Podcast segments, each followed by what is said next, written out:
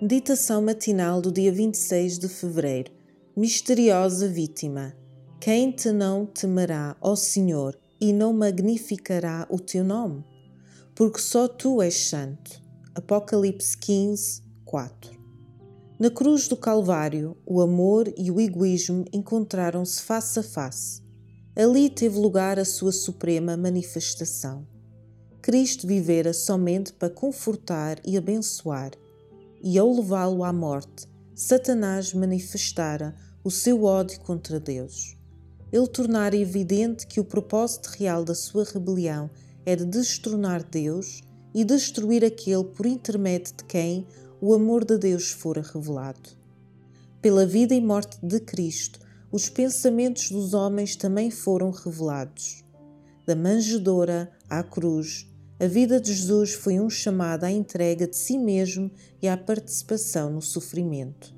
A sua vida revelou os propósitos dos homens. Jesus veio com a verdade do céu e todos quantos ouviam a voz do Espírito Santo foram atraídos para ele. Os adoradores do próprio eu pertenciam ao reino de Satanás.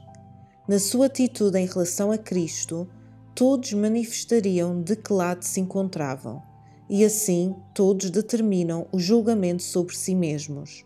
No dia do juízo final, todo o homem perdido compreenderá a natureza da sua rejeição da verdade. A cruz será apresentada e a sua real significação será vista por todo o espírito que foi cego pela transgressão.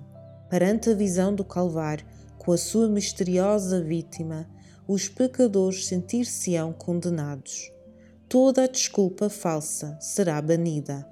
A apostasia humana mostrará a sua horrível faceta. Os homens verão que tipo de escolha fizeram. Toda a questão da verdade e do erro, na longa controvérsia, será então esclarecida. No juízo do universo, Deus ficará isento de culpa pela existência ou continuação do mal.